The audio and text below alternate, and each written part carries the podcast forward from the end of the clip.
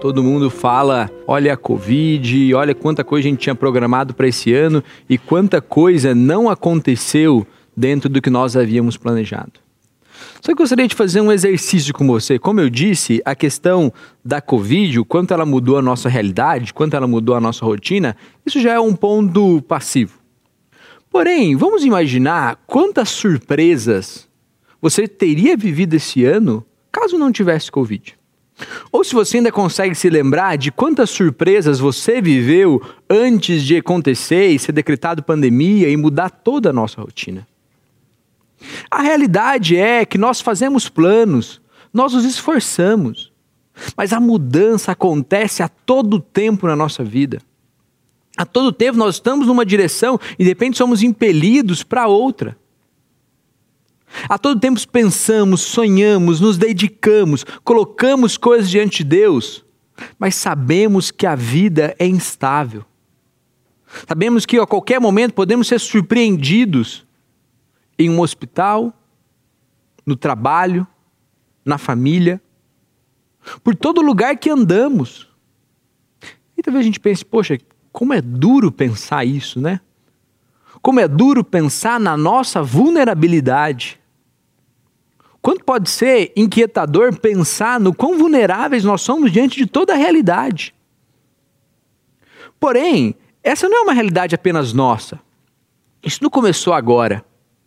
Desde que o mundo é mundo, as coisas acontecem fora do que nós planejamos. E de alguma forma nós ainda lutamos muito com o sentimento de autossuficiência. Sabe esse sentimento de que eu dou conta? Sentimento que aquilo que eu tenho na minha conta, aquilo que eu tenho nos meus relacionamentos, aquilo que eu tenho no meu estudo, isso me ajuda muito e eu estou bem com relação às mudanças que podem acontecer. Porém, quando nós olhamos o Antigo Testamento e parte do Novo também, toda a Bíblia, ela é repleta de histórias sendo surpreendidas. Histórias que, que caminhavam num sentido, de repente elas ganham uma reviravolta. Através de pequenos fatos, através de grandes fatos. Vamos imaginar a história de Neemias. Que homem fantástico, copeiro do rei. Vivia no, palha no, no, no, no palácio. Ali ele trabalhava, se dedicava, parecia ser um homem excelente naquilo que fazia, um homem que conhecia muito bem as escrituras. Mas de repente chega uma notícia: olha, aqueles que estão em Jerusalém já não têm mais nada, estão humilhados. Então, a vida dele seguia um plano, um traçado, um roteiro, talvez dentro do que ele havia planejado, sonhado, se dedicado, mas de repente, surpresa. Não apenas a história de Neemias, mas também a história de Ana. Mulher dedicada, mulher que no seu tempo tinha uma, uma, rival ali, uma mulher que a provocava, porque ela via, ela tinha filhos e Ana não. Ana se diz muito amargurada, muito entristecida. Uma mulher que viveu a vida sonhando com a maternidade, de repente recebe a notícia, ou pelo menos tudo indica que ela é estéreo. E diante dessa tristeza, ela clama diante de Deus, se derrama diante dele, e ela tem a sorte dela transformada. Ela se torna mãe de um garoto abençoado. Mas, de novo, mudanças acontecendo a todo tempo. E por último, vai pensar na história de Paulo, mestre da lei, perseguidor da igreja treinado aos pés de Gamaliel, que era um grande conhecedor do judaísmo, das leis, de tudo que acontecia, de, tinha acontecido no Antigo Testamento e da perseguição que acontecia no primeiro século. De repente, literalmente cai do cavalo, cego ou sem a visão por três dias, e de repente acolhido pela igreja. Então, esse, esse dilema que nós temos de autossuficiência e dependência diante de Deus. Esse dilema que nós temos de fazer planejamentos e entregá-los nas mãos de Deus. E sinto dizer, eu acho que esses homens do Antigo, essas mulheres do Antigo Testamento, eles tinham um pouco mais de facilidade para confiar em Deus do que muitas vezes nós temos. muitos escritores têm falado a respeito de um negócio chamado o ateísmo cristão. Basicamente, a gente fala que crê em Cristo. A gente fala, eu acredito, eu creio, Ele é o Senhor da minha vida. Mas na prática, isso não reflete. Isso ficou muito bem conhecido há tempos atrás como o que muitos chamam de um, um, um católico nominal. Mas isso chega hoje dentro das nossas igrejas e começa também a nos atingir. E hoje, pensando em planejamentos, sonhos, qual a diferença dos seus sonhos, dos seus planejamentos, para uma pessoa que não conhece a Cristo? Qual a diferença da tomada de decisão, do planejar, do sonhar, do realizar? É interessante que o texto que a gente vai ler hoje foi escrito no primeiro século. E foi escrito para um pessoal que vivia uma realidade dispersa. A carta de Tiago é escrito para os judeus que saíram de Jerusalém e foram viver em lugares diferentes, e essa carta deveria circular entre eles. E no meio dessa carta, uma carta cheia de imperativos, cheia de ordens, é muito prático o livro de Tiago. A gente encontra esse belo texto, que imagino que caiu como uma luva no primeiro século mas é perfeitamente para a gente hoje. Tiago, capítulo 4, versículo 13 até o versículo 17. Prestem atenção, vocês que dizem: hoje ou amanhã iremos a determinada cidade e ficaremos ali um ano. Negociaremos ali e teremos lucro. Como sabem o que será de sua vida amanhã? A vida é como a névoa ao amanhecer. Aparece por pouco e logo se dissipa. O que deve dizer é: se o Senhor quiser, viveremos e faremos isso ou aquilo. Caso contrário, estarão se orgulhando de seus planos pretensiosos. E toda presunção como essa é maligna. Lembre-se de que é pecado saber o que devem fazer e não fazer. Senhor, pedimos que o Senhor nos abençoe durante esse tempo, que a tua palavra fale aos nossos corações, que a gente saia daqui encorajado a entender e compreender aquilo que o Senhor quer dizer aos nossos corações. Como eu disse, é uma carta cheia de imperativos, uma carta dinâmica, uma carta que você consegue ler com muita facilidade. E no meio dessa carta, no capítulo 4, já caminhando para o fim do que Tiago ia expor, ele diz: prestem atenção. Ele faz, ele, ele dá uma ênfase última nesse ponto. Mas quem preste atenção? Para quem que ele está falando isso? E o texto continua.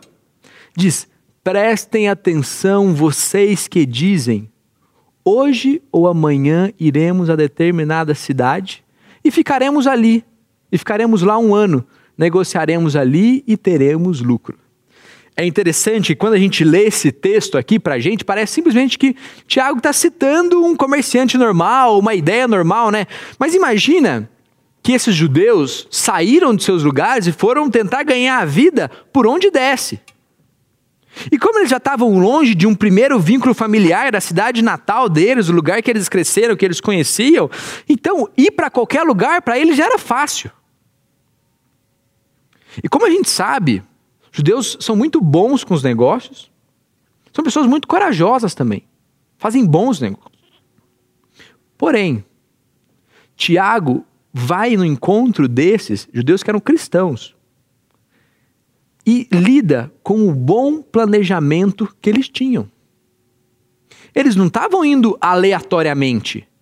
Tiago diz que eles sabem quando vão, para onde vão, quanto tempo ficarão e qual o objetivo deles. Então Tiago deixa claro que esses homens e essas mulheres sabiam bem o que estavam fazendo.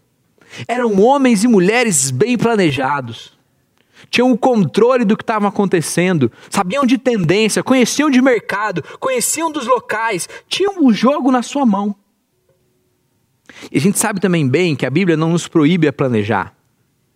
Muito pelo contrário, se a gente lê o livro de Provérbios, Eclesiastes, se a gente vê a parábola dos talentos, a gente vê Deus nos incentivando a buscar uma boa mordomia de tudo que Ele nos dá.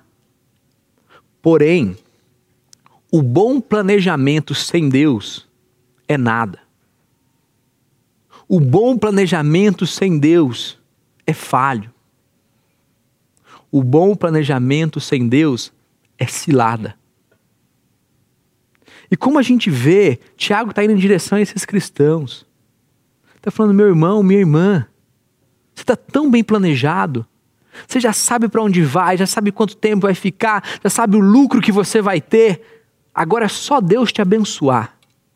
É só Deus botar a mão em você e falar assim: vai lá que é teu, vai lá que eu vou te abençoar. E a gente gosta muito desse sentimento, né? Eu faço os meus planos, eu ponho tudo na minha agenda e Deus me abençoe. Que Deus faça conforme a minha vontade. E pessoal, a gente está falando aqui de coisas macro, né? De coisas grandes, aparentemente, no que o texto coloca, coloca aqui. Mas isso acontece no nosso dia a dia. Quando você levanta cedo e faz o seu checklist ali, põe tudo que você quer fazer no dia, e Deus, que o Senhor me abençoe em tudo isso. E Tiago vai de encontro a esses corações. Tiago vai de encontro ao meu coração quando eu leio esse texto. E agora Tiago vai argumentar de forma muito dura, de forma muito enfática contra isso.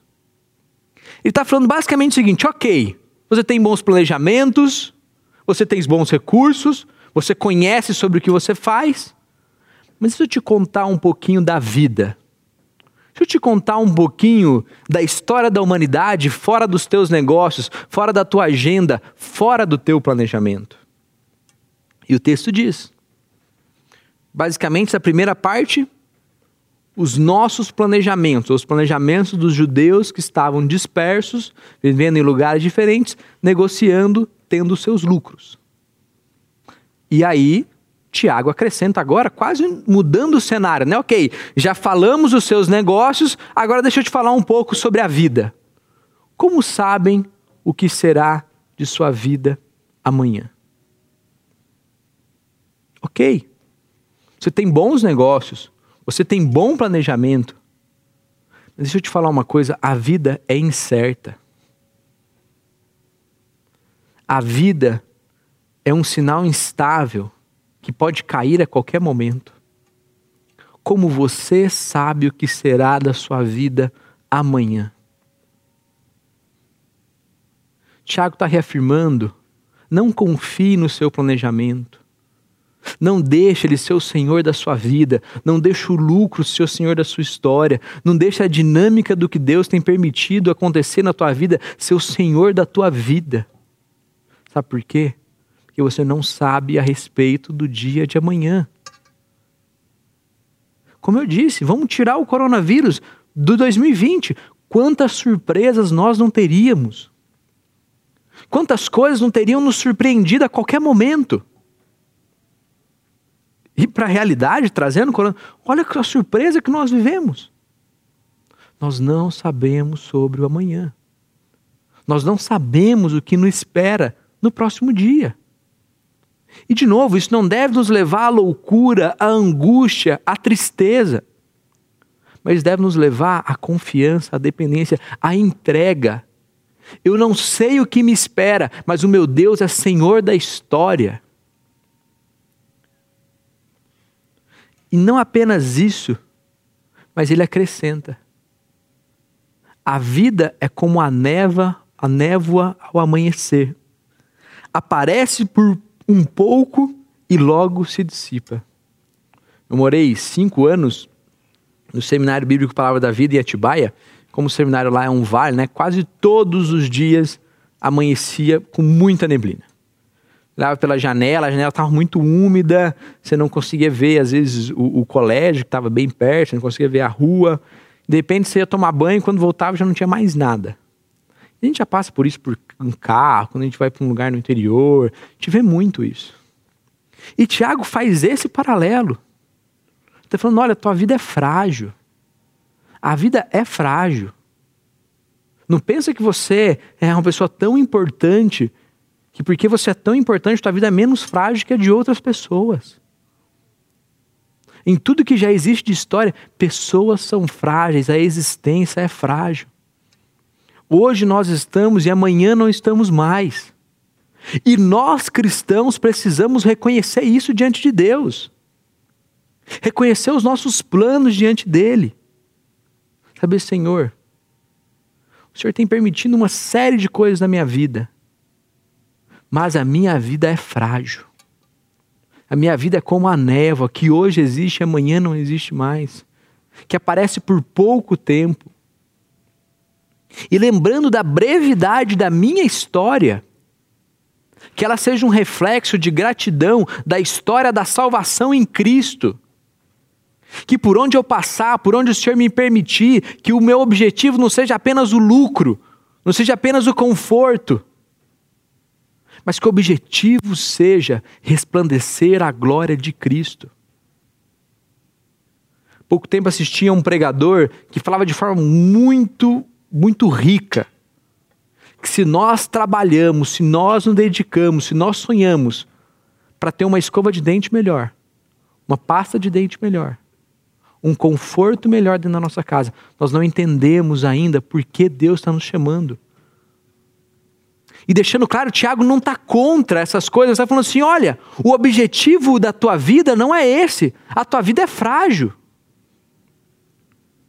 É interessante que lá no Antigo Testamento, o autor de Provérbios, Salomão, nos diz: não contem vantagem a respeito do futuro, pois você não sabe o que o amanhã trará. Não olhe para o amanhã e se infle não olhe para o amanhã e ache que você vai conseguir construir, controlar tudo que vai acontecer. O amanhã poderá nos trazer surpresas. Não conte vantagem a respeito disso. Não olhe para o futuro pensando que é só Deus te abençoar, que é só Ele te levar. E ok, Felipe, então tá bom. O, o leitor ali, né, quem está recebendo a carta, estava ali negociando, sonhando, planejando, a princípio confiando muito na sua independência, na sua força. E Tiago vem e quase leva o negócio pro outro lado, né? Então um tá aqui e aí Tiago vem e traz pro outro lado. Fala assim, ok, você está sonhando, planejando, fazendo tudo sozinho. Deixa eu te mostrar o outro lado aqui. A vida é breve. A vida é frágil. E agora, Ele nos dá a solução. Ele nos dá uma frase, Ele nos dá um complemento que enche o meu coração de esperança diante desse dilema. De Deus, ok, eu planejo, eu tenho sonhos.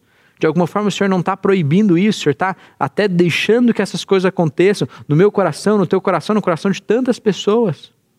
O Senhor pede para que a gente seja diligente, que a gente planeje, te leve em consideração o Senhor, reconheça a nossa vida, a fragilidade que ela é, o quanto nós não controlamos as variáveis da vida.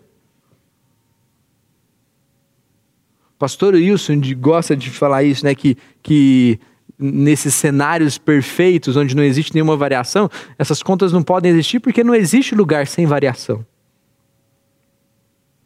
Mas agora o texto nos traz a solução, ou pelo menos o conselho que Tiago nos deixa.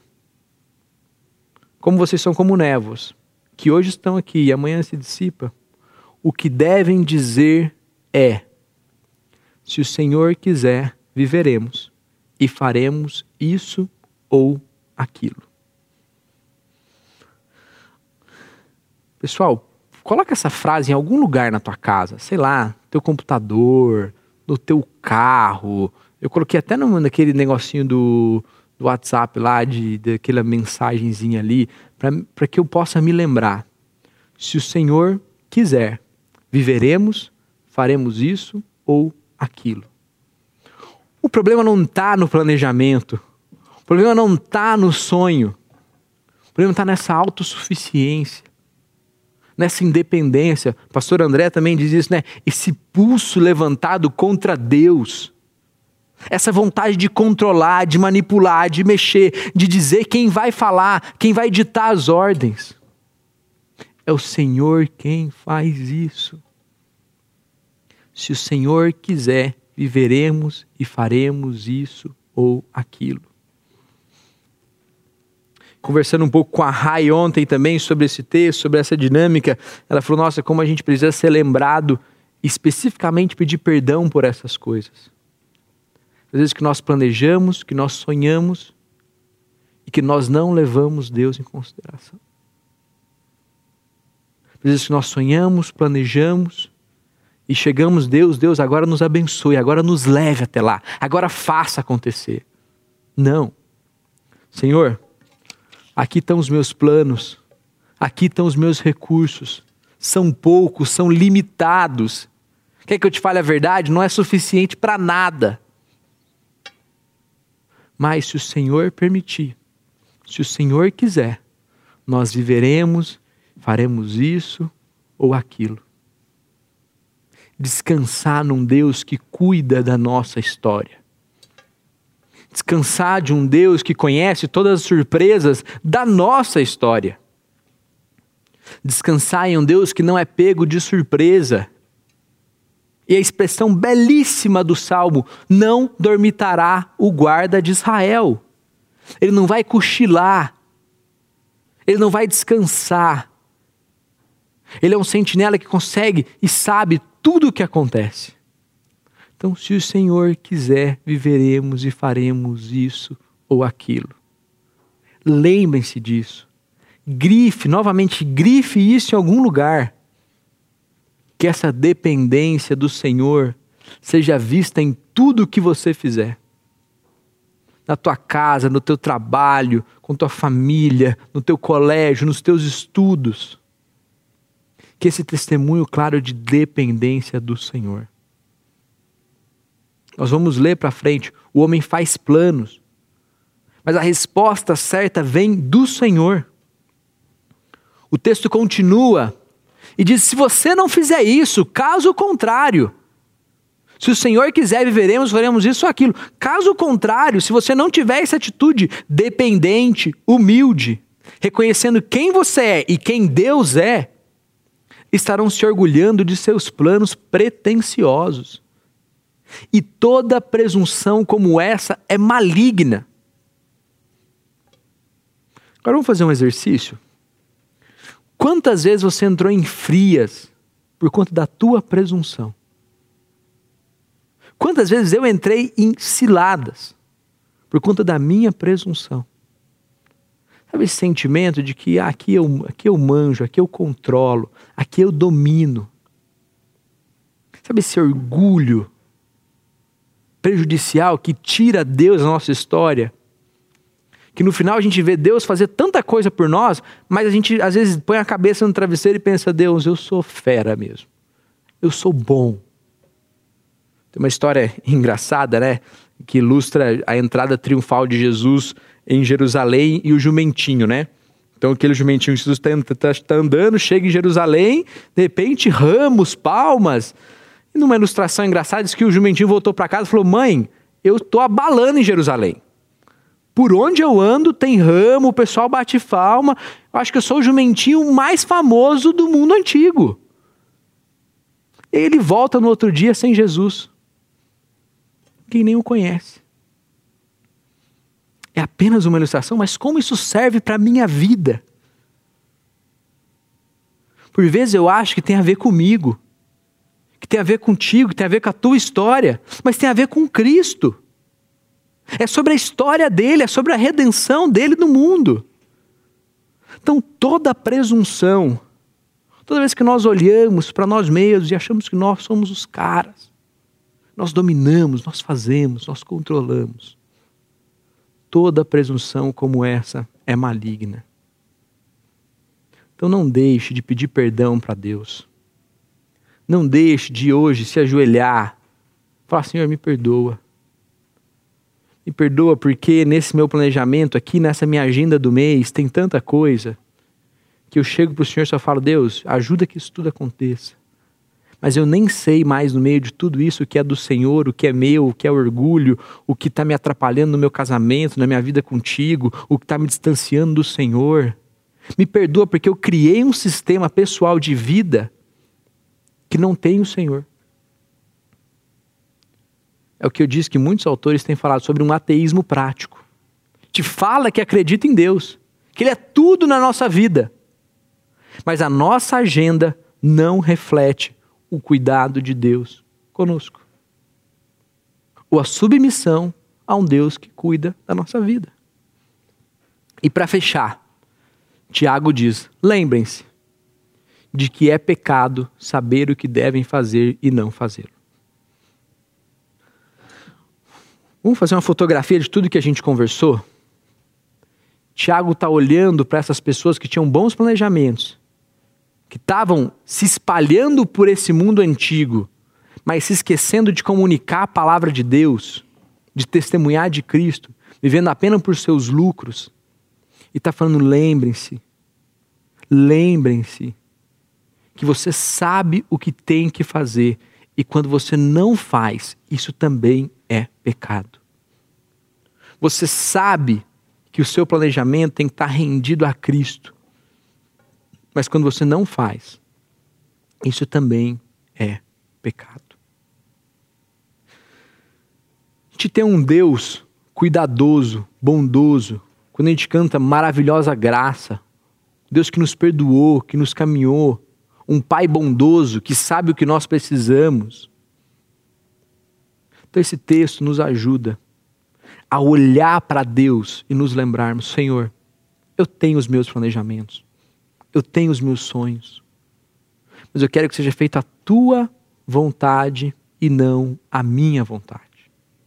Senhor, a qualquer momento eu posso ser surpreendido por qualquer coisa, por isso eu confio no Senhor. A segurança dos meus filhos, a segurança do meu marido, da minha esposa, dos meus pais, eu confio ao Senhor. Porque eu sei que tudo é muito frágil. Mas eu confio em Ti.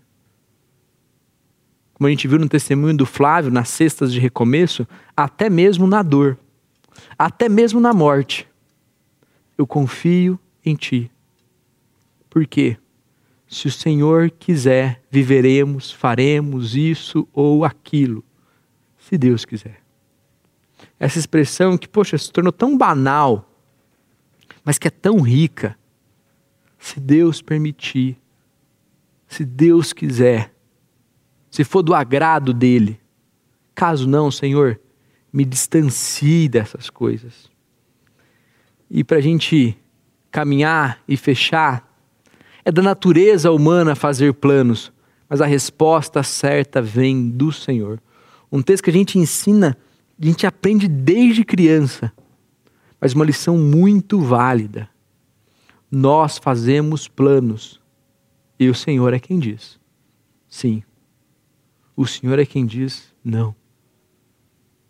O Senhor é quem diz se isso vai acontecer, se isso não vai acontecer. É o Senhor quem nos direciona.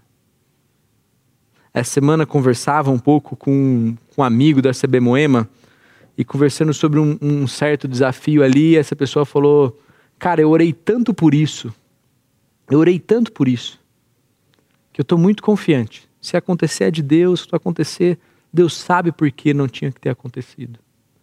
Sabe, essa humildade essa oração que às vezes até dói dentro da gente. Deus, eu quero tanto, mas se o Senhor não quiser, tira isso de mim. Lembra deles? Neemias, Ana e Paulo. Homens e mulheres com excelente planejamento. Imagina Neemias no reino, imaginando como serviria melhor o rei, como seria melhor ali. Imagina Ana imaginando quando ela daria luz ao filho. Imagina Paulo com todo o seu conhecimento, toda a sua cultura, todos muito bem planejados, mas todos com suas histórias surpreendidas pelo Senhor. Neemias, que livro rico de planejamento e dependência de Deus. Ana, na oração dela, você vê detalhadamente cada expressão, o cuidado de Deus na oração de Ana, no capítulo 2, segundo de 1 Samuel. E ela fala: Não falem tão arrogantemente. E Paulo, homem que chega no final da vida, com grandes lições, mas com a certeza de que combateu o bom combate, correu a corrida e guardou a fé.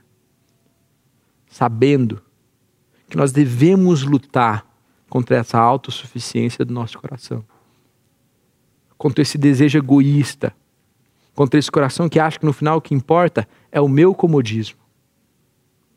Então não deixe de refletir sobre isso na tua vida. Não deixe de pedir perdão. Não deixe de pedir para o Senhor tirar da sua vida aquilo que tem te distanciado dele, ou aquilo que não é dele para a sua história. E para a gente fechar, no meio de todas as mudanças que nós podemos viver, com ou sem pandemia, se o Senhor quiser, viveremos, faremos isso ou aquilo. Eu não sei o que você tem sonhado.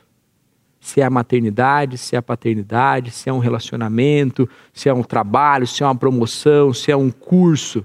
Eu não sei. Mas eu sei que se o Senhor quiser, viveremos e faremos isso ou aquilo. Vamos orar juntos?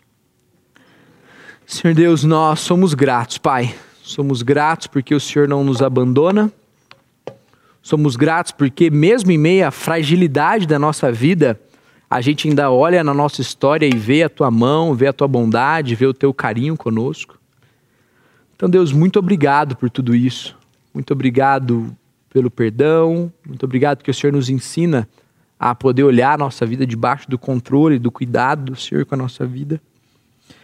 E que a nossa agenda, que os nossos planos estejam rendidos a Ti, Deus.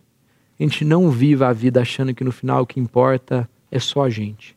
Mas a gente vive a vida sabendo dos Teus propósitos, da Tua vida, da redenção e daquilo que o Senhor tem para a nossa história.